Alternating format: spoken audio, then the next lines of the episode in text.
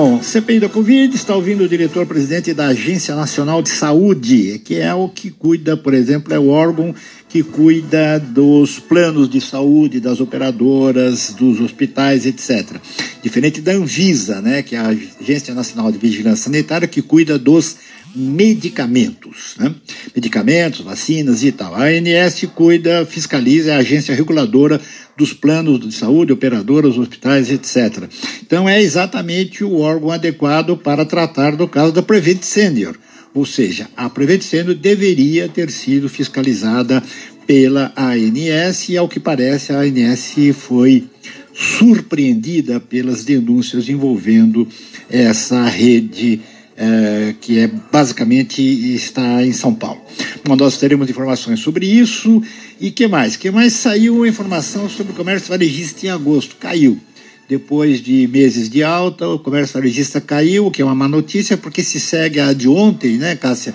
que foi a queda da produção industrial. Uhum. Então, dois itens cruciais para a atividade econômica, comércio e indústria, em queda no mês de agosto. E quando a gente olha as linhas dos gráficos, que não dá para mostrar aqui, mas a gente vê que é, o pior momento, tanto da indústria quanto do comércio, foi meados do ano passado, né, de, de maio, junho, julho de 2020, pandemia no auge, quase tudo fechado. Depois houve uma recuperação forte e aí depois a coisa ficou assim meio sobe um pouquinho, cai um pouquinho, meio no zero a zero. Mas é, essa é a situação. Nós teremos comentários é, sobre isso. Está saindo um novo partido, né?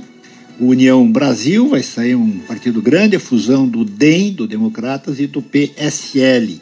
Vai dar um partido grande, é importante é, parte, importante, enfim, é, protagonista aqui da cena eleitoral do próximo ano.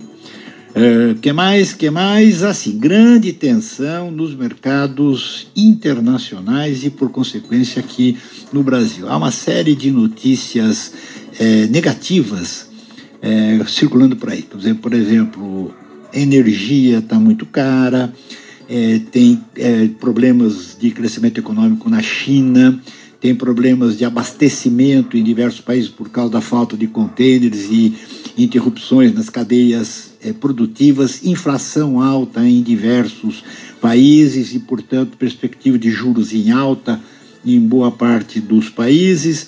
Em resumo, há uma, uma a crise das empresas imobiliárias na China.